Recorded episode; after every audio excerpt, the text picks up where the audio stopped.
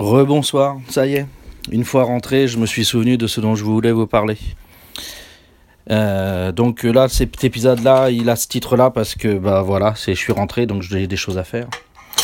Donc ce dont je voulais vous parler, ça vient d'une conversation que j'ai eue avec euh, une amie, une de mes étudiantes, euh, Daria, qui est une Russe qui est installée actuellement au Japon et qui, oui, étudie le français.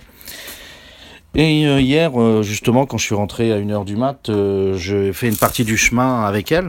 On, a marché ensemble jusqu'à ce que j'arrive à, une station de taxi qui était dans, mes moyens, étant donné la monnaie qui me restait dans mes, dans mes poches. Dans les poches.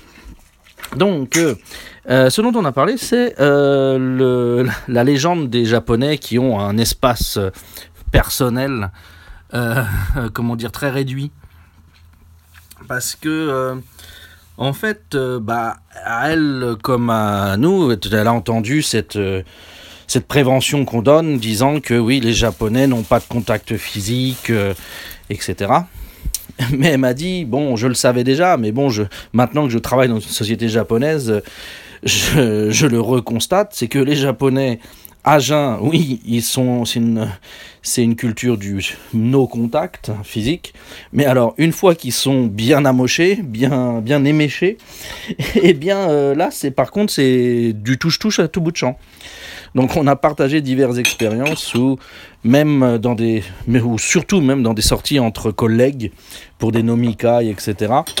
Les Japonais avec les étrangers, euh, hommes ou femmes, deviennent très non, pas sensuel, j'abuserais en disant ça, mais euh, très euh, physique. Ils aiment bien toucher. Alors ils sont pas salaces, euh, c'est rare qu'ils touchent des parties intimes, mais ils ont des fois des trucs, des passions un peu étranges.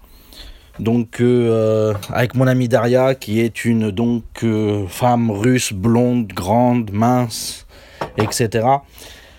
Euh, c'est les mains, le bras, euh, bon, c'est un peu de drague euh, sensuelle, on va dire, ou charnel, voilà, charnel. mais pas trop appuyé, ils vont pas aller mettre la main où il faut pas quand même, c'est pas des Trump. Et puis dans mon cas, qui suis, un, qui suis désormais un Ochan, un vieil homme bedonnant, et eh ben c'est mon ventre qui fascine les femmes japonaises.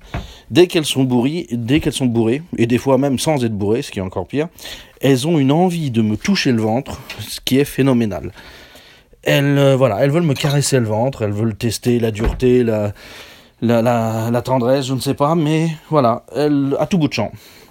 À chaque fois que je me bourre la gueule avec une japonaise, ou enfin donc elle se bourre la gueule en ma présence, eh bien il y a un moment où il faut que j'y passe, où il faut que mon ventre se fasse palper de différentes manières, parce que bah voilà, ils ont une sorte de fétiche, truc dans le genre.